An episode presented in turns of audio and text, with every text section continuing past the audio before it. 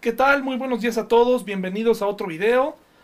Vamos a continuar con nuestro estudio del libro de Nehemías, hablando de esta nueva realidad que tenemos que enfrentar. Hermanos, espero que nos haya ido estupendamente en la interacción en nuestro servicio en línea y van a ver que si hubo detalles o lo que haya sido, pues eh, domingo a domingo vamos a ir mejorando hasta que podamos reunirnos otra vez. Hermanos, vayamos a estudiar la palabra de Dios. Les invito a ir a Nehemías capítulo 4, de los versículos 15 al 23. Nehemías 4, de los versículos 15 al 23. Eh, la semana pasada estuvimos estudiando un poco acerca de las características de los enemigos. Hablamos de cómo son persistentes, hablamos de cómo magnifican las cosas, cómo las las eh, eh, exageran la realidad, etcétera, etcétera. Entonces, hoy vamos a hablar de la importancia del trabajo en equipo también y otros temas interesantes. Entonces, les invito a que me acompañen en la lectura de Nehemías 4, 15 al 23. Dice así. Cuando nuestros enemigos se enteraron de que conocíamos sus planes y que Dios mismo los había frustrado, todos volvimos a nuestro trabajo en la muralla. Sin embargo, de ahí en adelante, solo la mitad de los hombres trabajaba, mientras que la otra mitad hacía guardia con lanzas, escudos, arcos y cotas de malla. Los líderes se colocaron detrás del pueblo de Judá, que edificaba la muralla. Los obreros seguían con el trabajo, sosteniendo con una mano la carga y con la otra un arma. Todos los que construían tenían una espada asegurada a su costado. El que tocaba la trompeta quedó conmigo para tocar al arma. Entonces les expliqué a los nobles, a los oficiales y a todo el pueblo lo siguiente. La obra es muy extensa y nos encontramos muy separados unos de otros a lo largo de la muralla. Cuando oigan el sonido de la trompeta, corran hacia el lugar donde ésta suene entonces nuestro Dios peleará por nosotros. Trabajábamos desde temprano hasta tarde, desde la salida hasta la puesta del sol, y la mitad de los hombres estaba siempre de guardia. También les dije a todos los que vivían fuera de las murallas que se quedaran en Jerusalén. De esa manera ellos y sus sirvientes podían colaborar con los turnos de guardia de noche y trabajar durante el día. Durante ese tiempo, ninguno de nosotros, ni yo, ni mis parientes, ni mis sirvientes, ni los guardias que estaban conmigo, nos quitamos la ropa. En todo momento portábamos nuestras armas, incluso cuando íbamos por agua. Imagínense este relato, este esfuerzo que estaban haciendo todos. Como podrá recordar, como podrá imaginarse, había gente que no precisamente iba a vivir en Jerusalén, es decir, dentro había gente viviendo en otros lados, pero este era un proyecto que en donde intervenía y donde era un asunto de todos los judíos. Es decir, no podían dejar de participar, tenían que participar en este proyecto. Había varias razones. Había varias razones y una de ellas era pues que eran un, un mismo pueblo. Era muy importante participar en esta reconstrucción. Era de suma importancia el trabajo en equipo. De ahí que cuando una persona eh, judía un poblado o una región de aquel territorio no colaboraba, pues se veía mal, no era correcto, porque entonces significaba que no estaban yendo hacia el mismo lugar. Ahora, hermanos, para el trabajo en equipo, para lograr esta, dice, esta tarea de, gran magnitud, como dice aquí, era extensa la muralla, para llegar a cumplirla no nada más basta con tener buena actitud o tener eh, un sueño o una idea para lograrlo, o tener mucha intención. Hay cosas que por supuesto el líder tiene que proponer, tiene que hacer, tiene que poner el ejemplo, etc. Pero hay muchas cosas, hermanos, que todos nosotros podemos poner en práctica, justo como ellos lo hicieron. Se habla mucho del líder, se habla mucho de Nemías, eh, como lo hemos visto, habla mucho de lo que debe hacer el líder. Pero también tenemos que ver lo que hace la gente. En nuestro caso en la iglesia, no todo depende de mí. Eh, a ti también te incumbe la remodelación de nuestro templo. A ti también te incumbe el crecimiento, a ti también te debe, debe serte relevante cuando una, una familia se va de la iglesia. También debería importarte. No es nada más, bueno, pues ya se fue y adiós, ya llegará otra familia, ¿no? Debe ser de importancia para ti preguntar qué pasó con estos hermanos, dónde están, por qué se fueron, ¿verdad? Entonces, eh, esto era un proyecto de todos, pero hay tres elementos que yo te quiero compartir que son fundamentales en el trabajo en equipo y que yo mismo los he podido ver, eh, he podido palpar su eh, importancia en el trabajo secular que he tenido, cuando he tenido gente a mi cargo, etcétera, en los ministerios donde he servido a lo largo del tiempo. Tres aspectos que me parecen que están reflejados en este sitio. Para tener un equipo, no nada más, pues, ¿qué sería un líder sin un equipo? ¿Qué sería un líder? Más allá de la inspiración que el líder pueda llegar a ejercer sobre un equipo de trabajo, la gente es muy importante, los colaboradores, ¿no? Todo, todo mundo está poniendo su grano de arena, está edificando, está poniendo su ladrillo sobre esta muralla. Entonces la primera cosa está en Nehemías 4 del 15 al 18, en el mismo pasaje que acabamos de leer, pero lo vamos a leer nuevamente.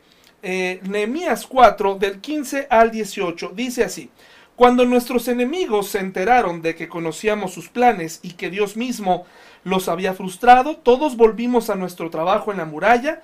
Sin embargo, hay una gran diferencia aquí, sin embargo, de ahí en adelante, solo la mitad de los hombres trabajaba mientras que la otra mitad hacía guardia con lanzas, escudos, arcos y cotas de malla. Los líderes se colocaron detrás del pueblo de Judá, que edificaba la muralla, los obreros seguían con el trabajo, sosteniendo con una mano la carga, y con la otra un arma. Todos los que construían tenían una espada asegurada a su costado. El que tocaba la trompeta quedó conmigo para tocar al arma. ¿Qué le parece que está sucediendo en estos versículos? ¿Qué le parece a usted que está sucediendo? Ahí dígaselo a, a su hijo, a su esposa o, o, a usted mismo mientras observa este video. ¿Qué puede observar aquí? No es otra cosa más que organización. Delante del enemigo, delante de lo que lo que estaba frente a ellos, un, enemigo que si bien no podía llegar y detener la obra o invadir, porque era declararle la guerra al, al ejército más poderoso en ese momento, que eran los persas, sí podían causar temor, sí podían causar desánimo y sí podían lograr que las personas dejaran de edificar. Entonces no podemos ignorar las amenazas. Tenemos que hacer algo con ellas. Si ustedes se fijan, estuvieron a punto de, de, perder esta batalla en la mente. Pero algo que funciona para vencer el temor, algo que funciona mucho para vencer el temor en cualquier cosa que emprendas, es la organización. El estar bien organizados. El tener planes. Eso ayuda mucho. Es muy importante. Una cosa es tener o creer que cada día tiene su propio afán, lo cual es correcto y la Biblia lo dice y vivir de, cierta forma despreocupada en que Dios va, a proveer, pero Él jamás se opone a los planes que uno debe tener. La familia, tu familia, debe tener un plan y, tú debes tener una estrategia. Y debes poner en las manos de Dios esa idea que tú tienes, esa, esa nueva visión, ese plan que tienes. Nuestra iglesia puede hacer o pensar muchas cosas. La Biblia dice, bueno, el hombre, el hombre tiene planes, pero Dios, el que, Dios es el que tiene la última palabra. Entonces, pero sí tenemos que tener planes. Aquí vemos cómo no dejaron a la providencia esta situación. ¿Qué hicieron para combatir el miedo? Se organizaron. Se organizaron para que los niños, las mujeres, los propios trabajadores sintieran esta confianza de que había un plan. No hay nada peor que ir por la vida sin ningún plan. No hay nada peor para una esposa el ver que su esposo no sabe ni para dónde va, ni por cuánto tiempo, no hay nada peor. No hay nada peor para una organización o para una iglesia que, que una persona o que un líder no sepa dónde va. Moisés sabía dónde iba. Fue el Señor el que permitió que las circunstancias, cambiaran en el desierto, pero, pero Moisés sabía dónde iba. Usted debe tener confianza, hermanos. Nosotros tenemos una iglesia que sabe a dónde va y que le pedimos a Dios que nos vaya dirigiendo a cada paso. Pero nunca hemos perdido de vista que es una iglesia que busca restaurar, que busca compartir la palabra de Dios. No estamos en búsqueda de nuevas doctrinas, no estamos en búsqueda de nuevos métodos, no estamos en búsqueda de ser un foro cultural o crear una función en torno a la Biblia. Lo que queremos es seguir compartiendo, pero en un ambiente y, compartiendo una fe sencilla, donde la palabra de Dios brille por encima del de, pastor, por encima del grupo de música, etcétera, etcétera. La organización entonces ayuda para que un grupo se mantenga unido, para que una pareja se mantenga unida, hay que organizarse, hay que hablar. Pero ¿qué cosa implica? La primera cosa que yo observo aquí es que cómo, cómo es posible eh, dentro de esta organización, cómo se hace o dónde se toma el curso para edificar pero a la vez tener un arma o edificar un muro pero a la vez cargar una espada. ¿En dónde se toma eso? ¿En dónde, en dónde toma uno el curso? No existe tal curso. No es que Nehemías haya tenido que separarlos y decirles, mira, así se pone un ladrillo y así se defiende. Hay cosas que se van aprendiendo sobre la marcha, pero se tienen que enseñar. Hay cosas que tienes que aprender, hay cosas que el líder tiene que, de acuerdo a su experiencia, compartir. Tú como padre tienes que enseñarle a tus hijos. ¿Quieres que ellos sean obedientes? ¿Quieres que ellos eh, terminen sus estudios? ¿Quieres que ellos tengan una vida distinta? Pero, ¿cómo les enseñas? ¿Verdad? A veces damos por hecho que ellos nacen sabiendo cosas y no es así. Tenemos que tomar tiempo para enseñar. Ahora, no significa que tú domines todo. Nemías no dominaba el arte de... Era la primera vez en su vida que reconstruía una muralla y que tenía que poner a, sus trabajadores eh, con una mano poniendo un ladrillo y con la otra con una espada. Pero esto habla de la disposición de ambas partes por aprender y por enseñar. Eso es muy importante. Aprender, tener esa disposición de aprender. Hay muchos hijos que no tienen esa disposición y hay muchos padres que no tienen disposición para enseñar. Hay muchos pastores que no están dispuestos para ser enseñados, solamente quieren enseñar. Hay mucha gente en la iglesia que no quiere aprender. Y por eso hay tantos problemas. Entonces, ¿qué tengo que hacer en esta organización? ¿Qué cosa implica estar organizados? ¿Qué cosa eh, tuvieron que hacer ellos? Aprender, enseñar y dejarse enseñar, ¿verdad? Seguir aprendiendo algo nuevo. Ahora, esta nueva organización implicaba no solamente una organización grupal, también era una organización personal. Eh, tú puedes tener al, mejor equipo del mundo, al experto más grande. ¿Han visto esas películas donde mandan una misión al espacio y entonces juntan a los, eh, a los héroes que van a rescatar al mundo del meteorito, que van a rescatar al mundo en una misión muy impactante, pero te das cuenta que ellos son, o los pintan en las películas como alguien que son un desastre, pero que son muy buenos para algo. Bueno, son películas. En la vida real no sirve de nada o no sirve de mucho si tú eres muy bueno para algo, pero no organizas tu vida y no, y no la pones al servicio de los demás o de quien vives. Tú puedes ser muy bueno en lo que haces, puedes, puedes ganar mucho dinero, pero si no sabes administrarte, organizarte, tu familia no va a prosperar. No sirve de nada si tienes un gran trabajo y eres muy talentoso si descuidas a tu familia y nunca estás con ellos. No sirve de nada. La organización también es personal. Tengo que organizar mis pensamientos, organizar mi vida, hacia dónde voy, qué es lo que quiero, qué es lo que estoy buscando y por cuánto tiempo. ¿Qué es lo que tengo que hacer? Tengo que organizarme. A muchos de nosotros nos cuesta trabajo esta parte. Queremos trabajar en equipo, pero eh, nos levantamos tarde, no, no conocemos en nuestra vida la disciplina, no somos humildes para tomar tareas que no nos corresponden o que pensamos que están por debajo de lo que nosotros somos pensamos, ¿yo cómo voy a hacer esto? Yo, yo, yo solamente soy soldado, yo no voy a hacer albañilería y a la vez voy a pelear, no, yo soy un soldado. O yo sencillamente yo no estoy hecho para esto, yo solamente voy a construir. Esta era una tarea en donde tenías que aprender porque tenías que aprender. Y lo mismo sucede en esta nueva realidad. En las nuevas familias y en este momento no cabe, no cabe en este momento que la esposa se esconda detrás y diga, pues tú eres el varón hermoso, ¿verdad? Eh, hermoso marido, pues órale, tenemos que ayudar de cierta manera. Este es el momento de organizarnos bien. Este es el momento de organizarnos de tal manera que no se descuiden aspectos importantes en casa. Es muy importante que todos vayamos hacia el mismo lugar. Ahora, otra cosa que ocurre en la organización, y estamos viendo aquí, es que no se, no se están observando hasta este momento, después del temor, otro conato de no quererse apegar al plan. Miren, es eh, algo que he aprendido a lo largo de estos años. Yo soy un tengo convicción, soy un creyente del gobierno congregacional y estoy seguro que, va a funcionar y que funciona, porque es una idea de Dios. Es, creo que Dios, nos, eh, eh, Dios bendice las decisiones congregacionales. Sin embargo, hermanos, hay ocasiones donde ha sido complicado apegarse a esta norma porque hay mucha gente que está en otro canal, ¿no?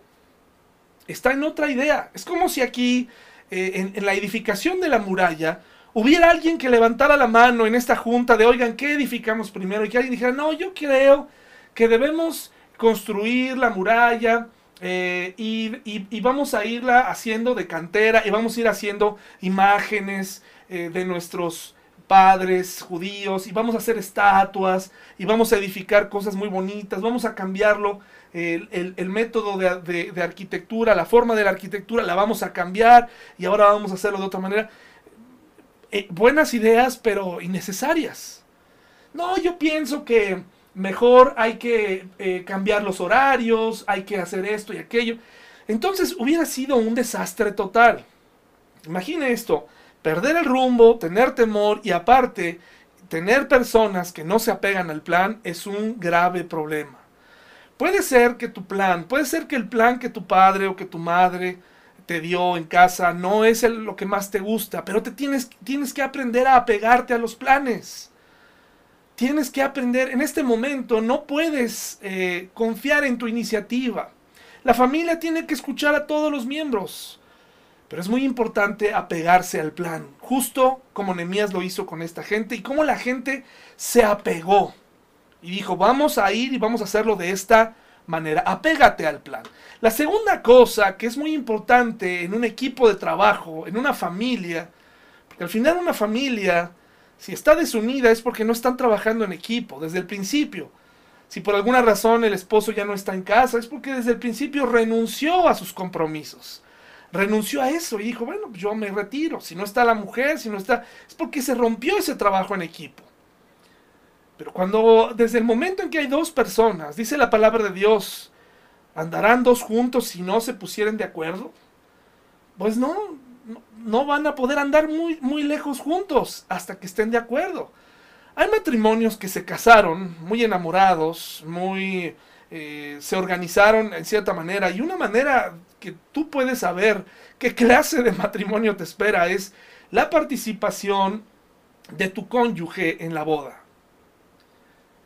ahí vas a saber qué tanto quiere trabajar en equipo. Y por un lado está muy bien organizar una, un banquete y contratar y todo esto. Es, esto es, un ejercicio muy interesante. Ahí vas a saber si el esposo o si el futuro, tu futuro esposo no se involucra en nada, si tu futura esposa quiere pagar o sobrepagar todo, ahí estás observando, es una, es una prueba. Ahí tienes, ahí tienes el ejercicio perfecto. Tienen que aprender, tenemos que aprender a trabajar en pareja desde el inicio. Cuando somos novios pasamos por alto muchas cosas porque eh, queremos estar con la otra persona, pero ya vivir con la otra persona es otro boleto, es otra cosa, es otro asunto. Las cosas se ponen serias, las discusiones se ponen ríspidas, más ríspidas. El perdón tarda en llegar. Tienes que aprender a organizarte, y tienes que aprender, número dos, a comunicarte. Y esto está en este mismo capítulo, en el versículo 19 y 20. Dice, entonces les expliqué a los nobles, a los oficiales y a todo el pueblo lo siguiente. La obra es muy extensa y nos encontramos muy separados unos de otros a lo largo de la muralla. Cuando oigan el sonido de la trompeta, corran hacia el lugar donde ésta suene. Entonces nuestro Dios peleará por nosotros. ¿Qué era esto?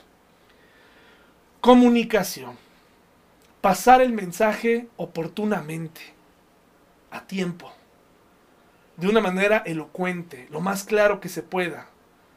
En este caso era una señal, señal de alarma. ¿Cuál era el problema? Estamos muy lejos unos de otros. Por más que yo quiera ser cortés e ir caminando o corriendo, iba yo a desatar un caos en lo que llegaba a avisarle al que estaba al otro lado.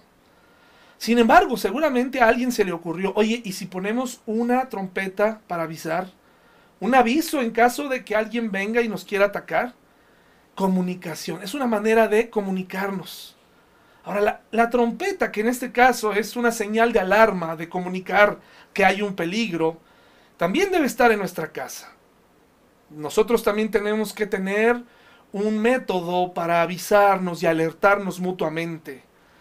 Eh, no quiero sonar eh, como si nada más las mujeres cometieran este error, pero permítame usarlo. Si una mujer guarda eh, todo lo que siente y lo va acumulando, llega el momento en el que en algún momento dado explota y empieza a sacar todo lo que sucedió a lo largo de años atrás y tal vez es demasiado tarde. No suenes la trompeta demasiado tarde. Es preferible pasar una noche sin dormir, discutiendo, que tratar de ir a dormir como si nada pasara. Tratar de reconciliarte a través de caricias o a través de intimidad en la pareja no funciona. Tienes que hablar, tienes que platicar. Más que dar flores, lo cual es importante, más que dar regalos, tienes que hablar, tu pareja tiene que escuchar, es parte de este trabajo en equipo. Si tú te comunicas bien con tu pareja, tus hijos observarán que trabajan y que van hacia el mismo lado, y cualquiera de tus hijos o tus hijos van a observar que los esposos están puestos de acuerdo. Si uno de los dos disciplina y el otro contradice las órdenes, si uno consiente pero el otro tiene fama de ser muy estricto, lo que va a ocasionar es que haya malos entendidos. Si tú eres una madre soltera, tienes que sentar las bases y explicarle a tus hijos la realidad. Explicarles cómo está la cosa. Explicarles que tú eres la líder y que tú mandas en casa. No pienses que le debes algo a tu hijo y que por eso no lo puedes disciplinar. Muchas mujeres cometen este error de pensar, bueno, pues ya le debo a mi hijo el fracaso de mi matrimonio, por lo tanto ahora voy a tratar de consentirlo o de suplir, etcétera, etcétera, y eso no funciona así. Tienes que ser una líder en tu casa y tienes que comunicarte. Y comunicar implica el tener en varias veces, muchas veces, tener que sonar la trompeta de alarma con una llamada de atención o, o detener a tiempo, detener a tiempo con una disciplina correcta. No estoy hablando de griterías, no estoy hablando de amenazas o de terrorismo emocional. Incluso puedes resolver problemas cuando no hay problemas. Si te anticipas un poco al futuro y observas ciertas cosas, no te conviertes en un detector de problemas o de cosas que no han pasado o que no van a pasar. Pero si tú observas una actitud, puedes hablarla en un momento dado cuando esa actitud no es el centro del problema. Antes de que se convierta en un problema, comunícate. Ahora, no todo es la trompeta. Antes de la trompeta, seguramente este equipo tuvo reuniones apacibles, en donde se pusieron de acuerdo para resolver cierta cantidad, probablemente votaron y dijeron quién vota por seguir construyendo y construir con, en una mano el arma y con la otra el ladrillo y, y, nunca dejarla y nunca quién vota por eso y todos dijeron es momento y de manera unánime. Y probablemente hubo alguno que se, se opuso pero no lo vemos aquí revelándose. Es cierto que la edificación en la, en la historia de Nehemías había ciertos eh, informantes, ciertos traidorcillos por ahí que informaban a los enemigos de cómo iba el avance. Pero yo te pido que en la medida de lo posible cierren filas como familia. Cierren filas. Platiquen. Hablen. Platiquen mucho con sus hijos. Pregúntenles qué opinan. Y número tres, en un grupo, en un trabajo en equipo, es el esfuerzo grupal. Nehemías 4, 21 al 23. Un esfuerzo grupal. Eh, igual para todos, equitativo. Dice así, hermanos, trabajábamos, y se incluye el líder, trabajábamos desde temprano hasta tarde, desde la salida hasta la puesta del sol. Era una jornada amplia, pero recuerda, todos estaban puestos de acuerdo. No pienses por un momento que había gente oprimida aquí. ¿Sí? Estaban de acuerdo. Y la mitad de los hombres estaba siempre de guardia. También les dije a todos los que vivían fuera de las murallas que se quedaran en Jerusalén. De esa manera ellos y sus sirvientes podían colaborar con los turnos de guardia de noche y trabajar durante el día. Durante ese tiempo ninguno de nosotros, ni yo, ni mis parientes, ni mis sirvientes, ni los guardias que estaban conmigo, nos quitamos la ropa. En todo momento portábamos nuestras armas incluso cuando íbamos por agua, siempre alertas y siempre en un esfuerzo constante para llegar a la meta. ¿Cuáles son los esfuerzos conjuntos que está poniendo o que, a la obra, manos a la obra, tu familia para salir de esta crisis? ¿Tú crees que tus hijos son demasiado pequeños para ser involucrados en temas económicos? Yo creo que no. Yo creo que llega el momento en donde les puedes explicar, hijo mío, en este momento no hay para cine. En este momento no te voy a dar para ir a ver a la novia. En este momento tendrás que hacer esto y aquello. En este momento no puedes salir. Eh, tú conoces a tus hijos. Es momento de ponernos de acuerdo. Esfuerzo grupal. ¿Cómo le vamos a hacer? Tocar ese tema terrible tal vez de suspender un poco el, ciclo escolar. O decir, voy a tener que esperar, vas a tener que esperar cuatro meses. No, pero es que no puede ser. Y entonces hacemos todo por nuestros hijos, pero echamos a perder la economía familiar. Y yo creo que Dios no quiere eso.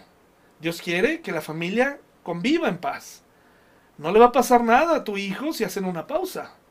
No le va a pasar nada si cesan en ciertas cosas. ¿Sabes qué? No va a haber para videojuegos. No voy a poder darte este, eh, eh, eh, este dinero. Tú lo que le debes a tu hijo es atención. No le debes dinero. Tú lo que le debes a tu hijo es interés, es paciencia, es educación tuya. No le debes nada. Quítate de la mente esa idea. Este mundo nos hace que hagamos a nuestros hijos como si fueran los reyes. Pero ellos no son los reyes. Eh, en este mundo las personas piensan que los hijos son lo más importante y descuidar a la pareja, o que la pareja cuando llegan los hijos pasa un segundo término. No es así. Si no estás bien organizado, si no estás bien comunicado, la comunicación no es con tus hijos únicamente.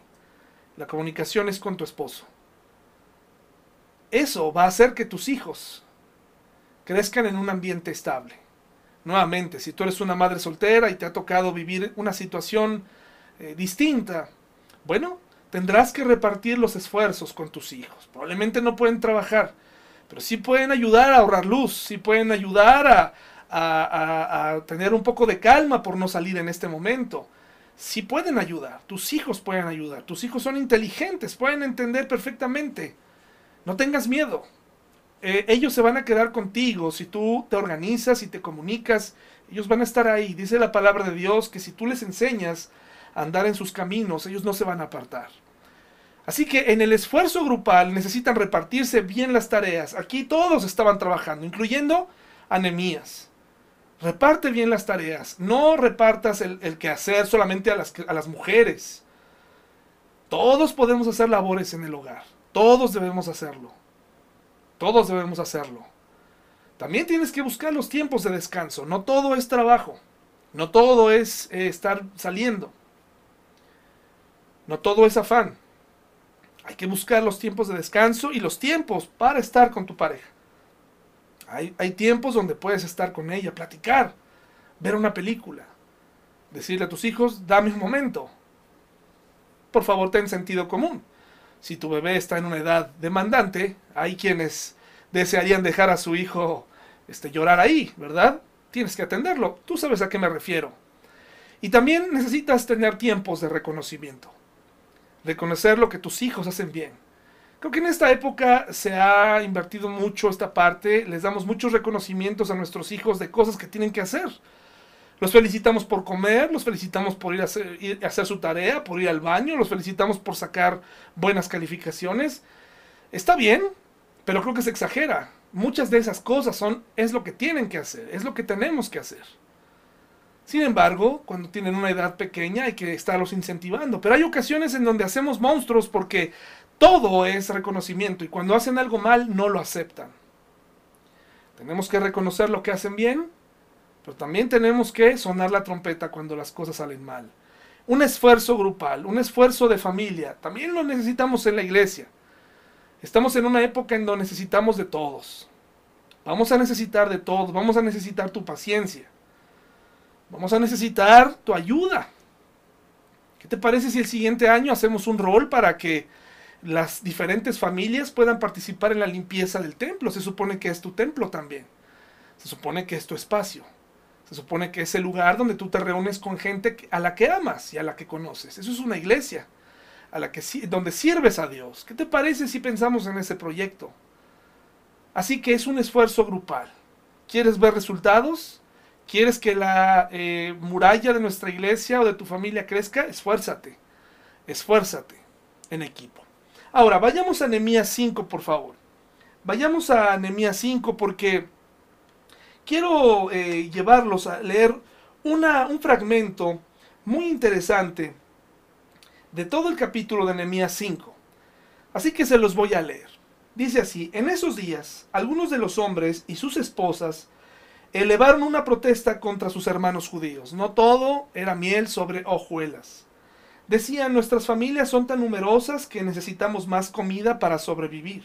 Otros decían, hemos hipotecado nuestros campos, viñedos y casas para conseguir comida durante el hambre.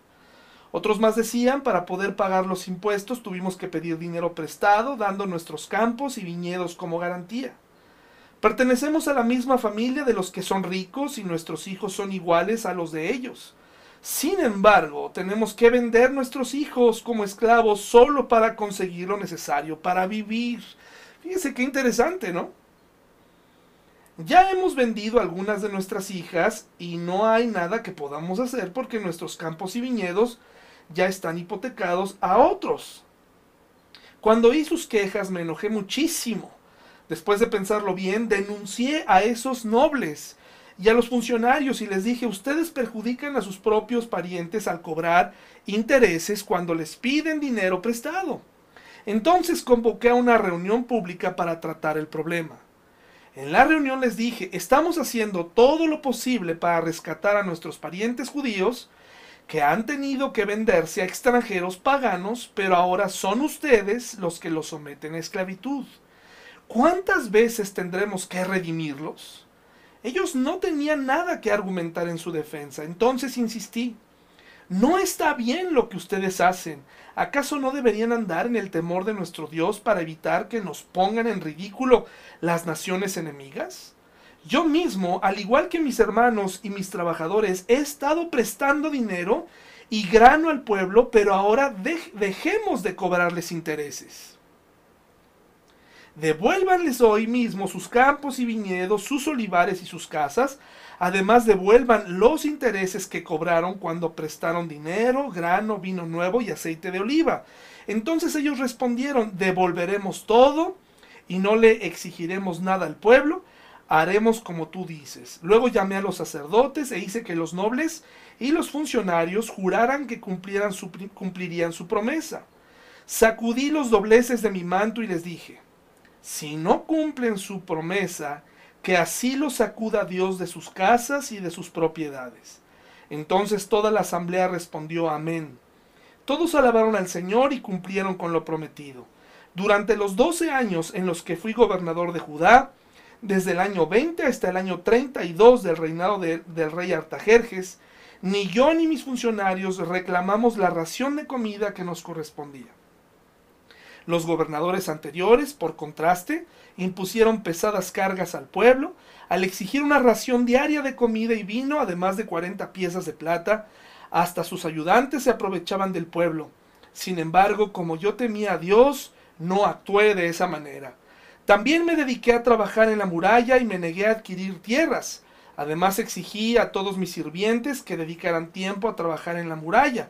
No pedí nada, aunque con frecuencia daba de comer a 150 funcionarios judíos en mi mesa, sin contar a todos los visitantes de otras tierras.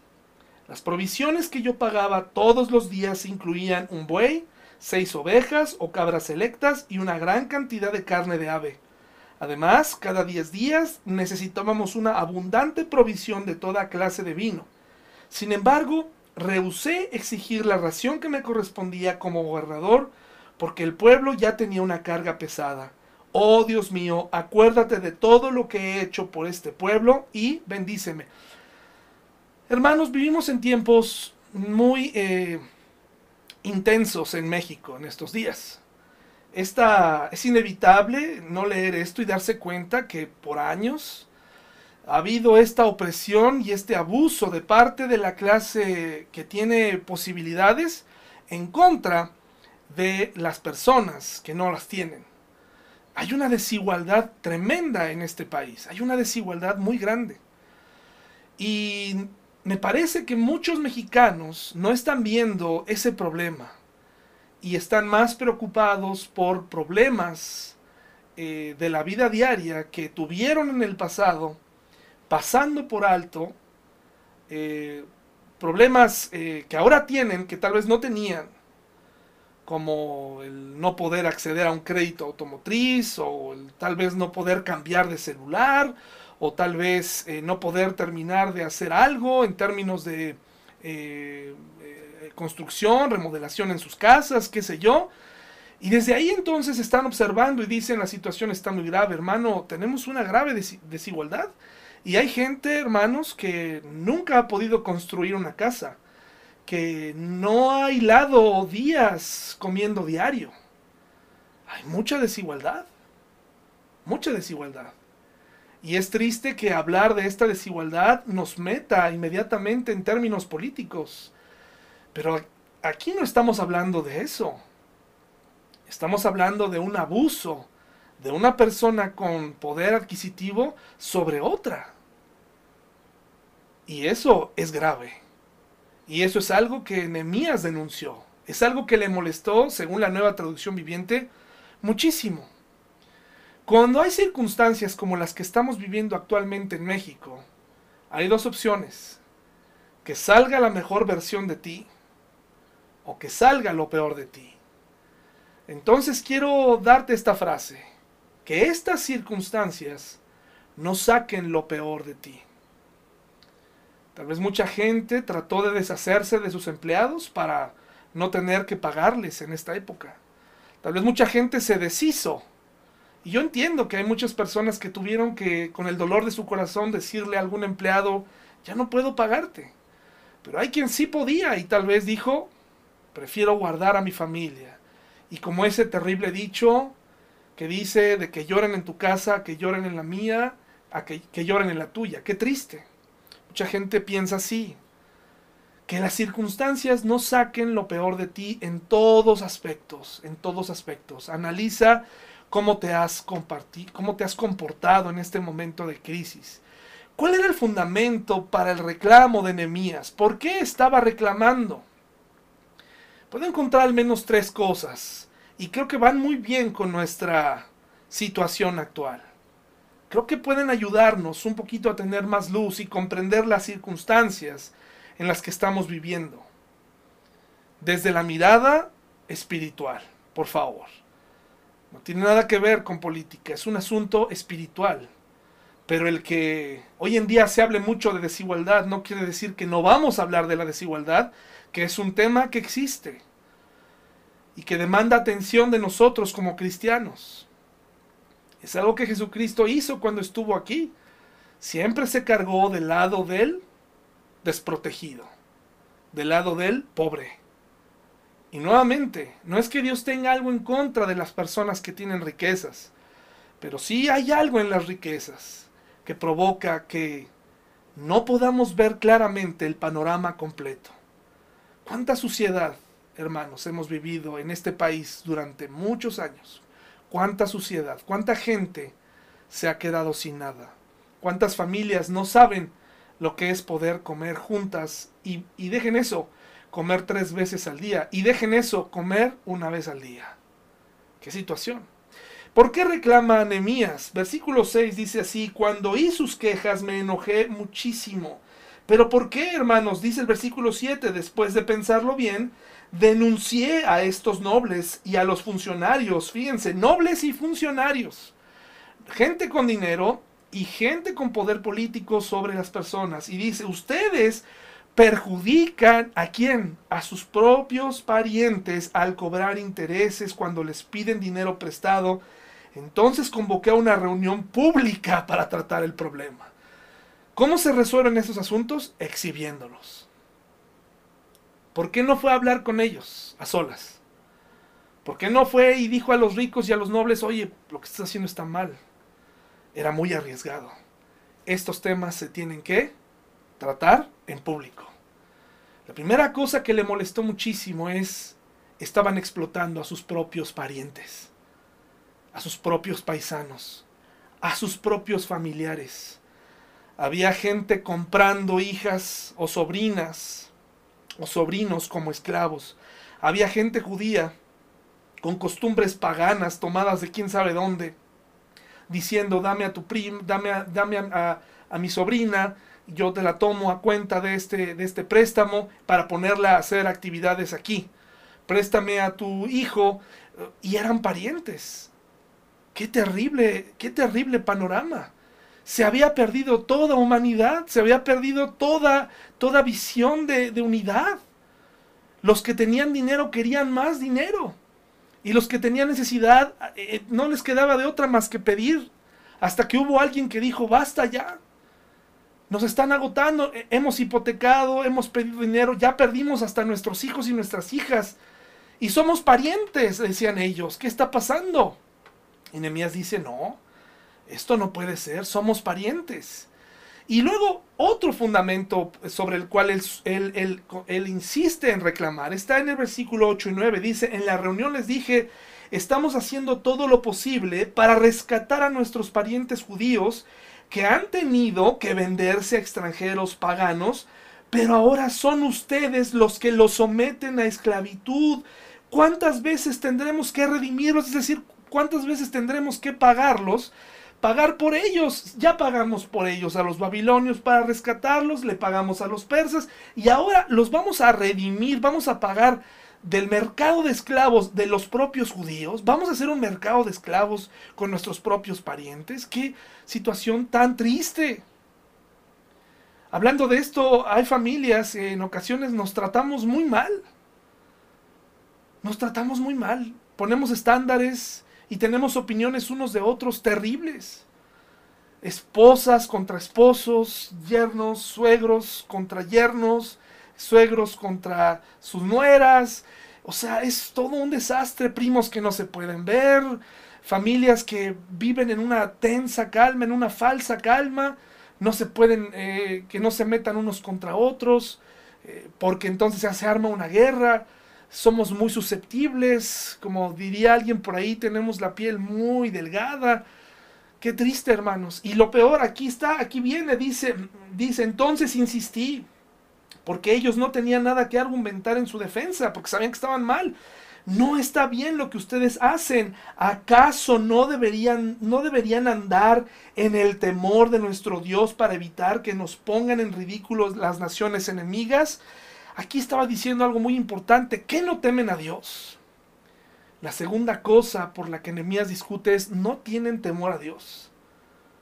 No saben que Dios está aquí, no saben que Dios nos ve, no saben que Dios dio normas, no saben que Dios dio reglas sobre cómo debemos tratarnos, cómo debe comportarse su pueblo.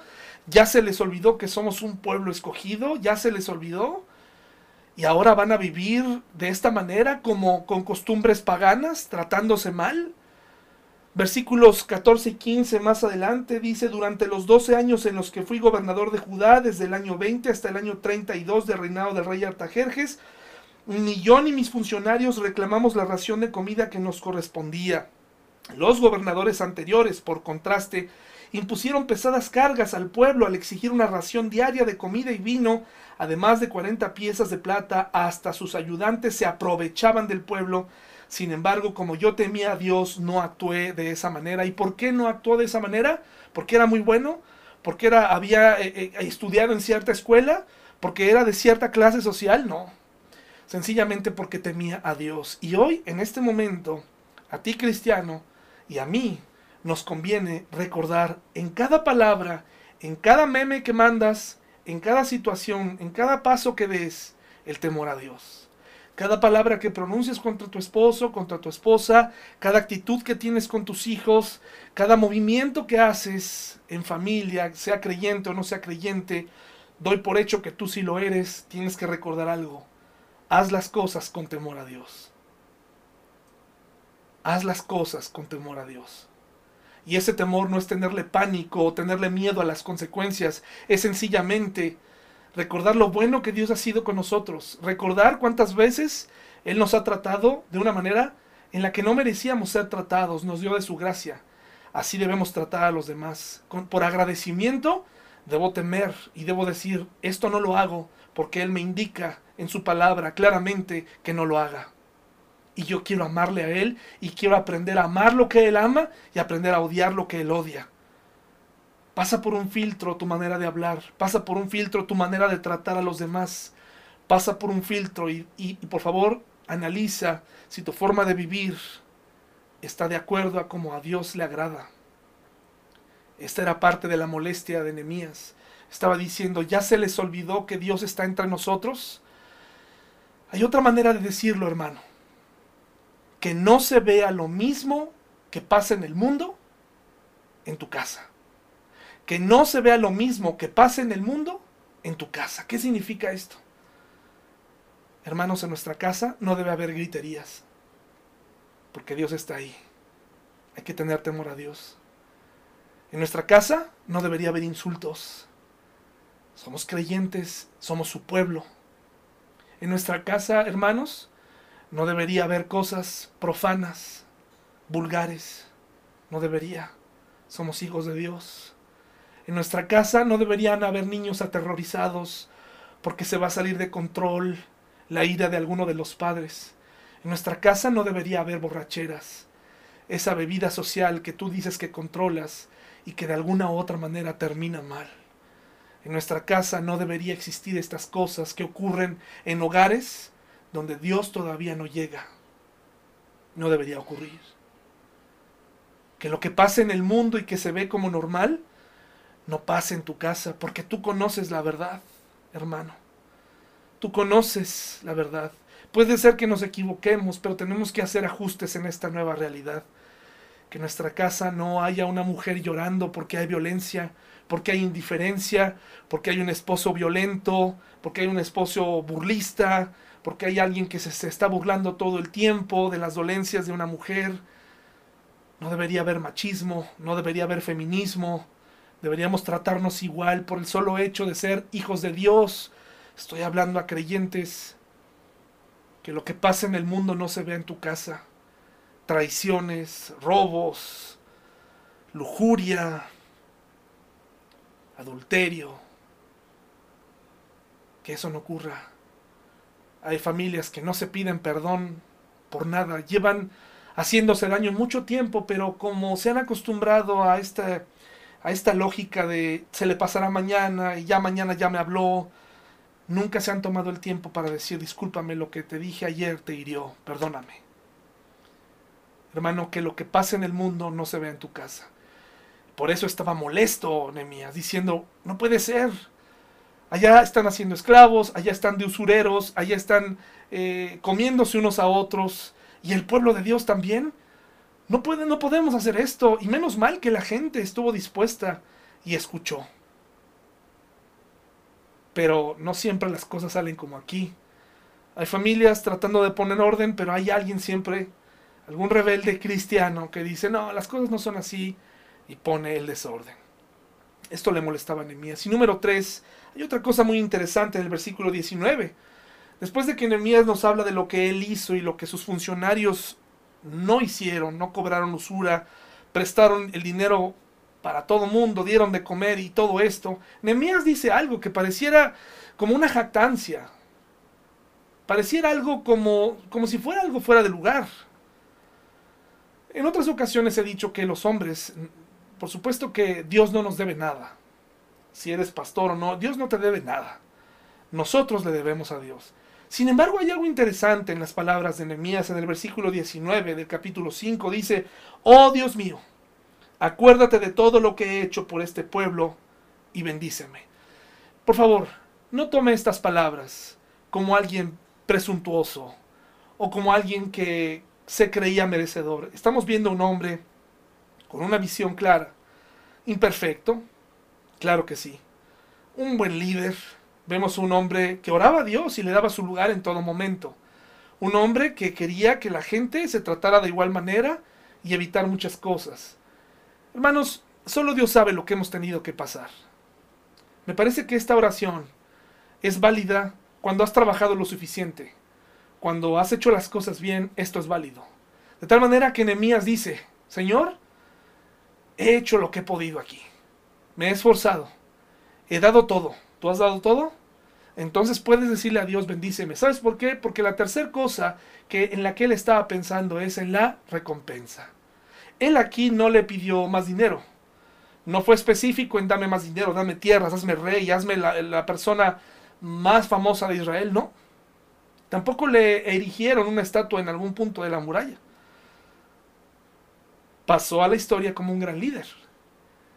Pero lo que él dijo fue, Señor, recompénsame. Y en la Biblia podemos encontrar recompensas para la gente que vive bien. Recompensas espirituales y Dios de paso nos da las materiales. Pero recuerda, esas recompensas llegan no nada más para una persona que pretende trabajar. La recompensa para, de un buen padre la recibe alguien que invierte tiempo en su familia. La recompensa a, a ser un buen pastor es cuando te has dedicado a tu iglesia. Si no, voy, a, no voy a recibir absolutamente nada de recompensa. Este hombre lo había dado todo. Y por eso le dice a Dios con confianza, Señor, lo que he hecho humanamente, aquí está, y te lo ofrezco. Y la Biblia está llena de estos ejemplos. De hecho, se habla de galardones en el futuro, de acuerdo a nuestras obras, aquellas obras que hicimos con todo cariño, con todo eh, desde el fondo de nuestro corazón, con honestidad, que fueron limpias, que fueron un sacrificio para Él. De hecho, en 1 Corintios 9:24, te invito a ir allá. 1 Corintios 9:24. Nehemías está apelando a algo que, es, que está bien, la recompensa. 1 Corintios 9:24 dice así, ¿no se dan cuenta de que en una carrera todos corren, pero solo una persona se lleva el premio? Así corran para ganar. Así corran, pero para ganar. Yo creo que tú estás viviendo tu carrera cristiana para poderle ofrecer a Dios lo que ganaste, esos laureles en esa carrera. Yo no creo que haya alguien aquí que diga, no, pues yo estoy aquí a ver qué pasa. No, hermano. Y si estabas corriendo así, estás equivocado. Tú debes correr para ganar. Debes tomar en serio. Y debes decirle a Dios, Señor, quiero que me recompenses. He ofrecido a mi familia mi tiempo, he dado lo mejor. Aquí está. No te olvides de mí y bendíceme. Y en esa palabra de bendición no necesariamente se está refiriendo a cosas, lo repito. Muchas veces es la satisfacción de ver a nuestros hijos crecer, verlos casarse con la persona correcta, tomando buenas decisiones. Pedirle a Dios que nos bendiga es, estar seguro que va a estar con nosotros a cada paso que demos. Estar seguro que a cada, en cada ladrillo, en cada paso que daban, estaban ofreciéndole todo a Dios. Por eso Nehemías le dice, acuérdate de esto, Señor. Y no lo dice con reproche, no lo dice como si a Dios se le olvidara, sino es desde el fondo de un corazón humano diciéndole a Dios, Señor, aquí está mi esfuerzo, te lo ofrezco, bendíceme, no te olvides de mí. Hermanos, en Nehemías 6, del 15 al 17, nos habla de la finalización de la muralla.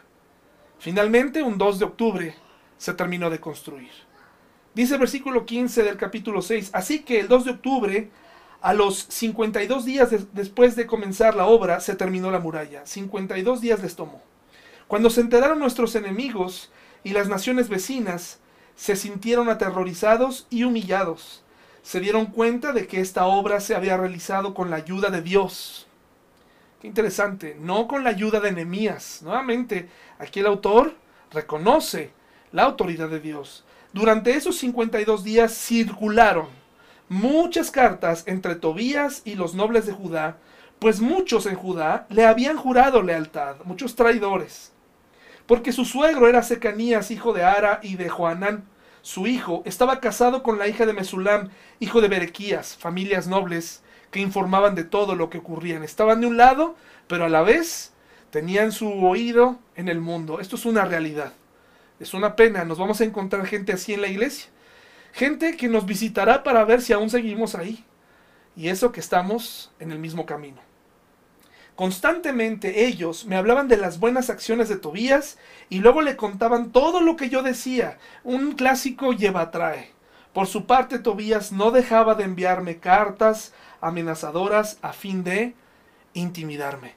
Hermanos, en la nueva realidad, las cartas intimidatorias, las falsas alarmas, la gente que inventará cosas, eh, falsas noticias, eh, los traidores seguirán. Pero Dios ha prometido estar con nosotros. La verdad estará ahí y nadie va a poder prevalecer contra ella. Hermano, pon en práctica estos principios y continúa edificando. No permitas que se desuna tu grupo. No permitas que se desvanezca el temor de Dios en tu familia. Y no te olvides, Puedes luchar por tu recompensa. Si estás luchando legítimamente, si estás luchando para ganar, pídele a Dios tu recompensa. Él no olvida lo que has hecho por Él. Hermano, que tengas una gran semana. Los amamos y los extrañamos. Les envío un fuerte abrazo desde aquí. Nos vemos el próximo domingo.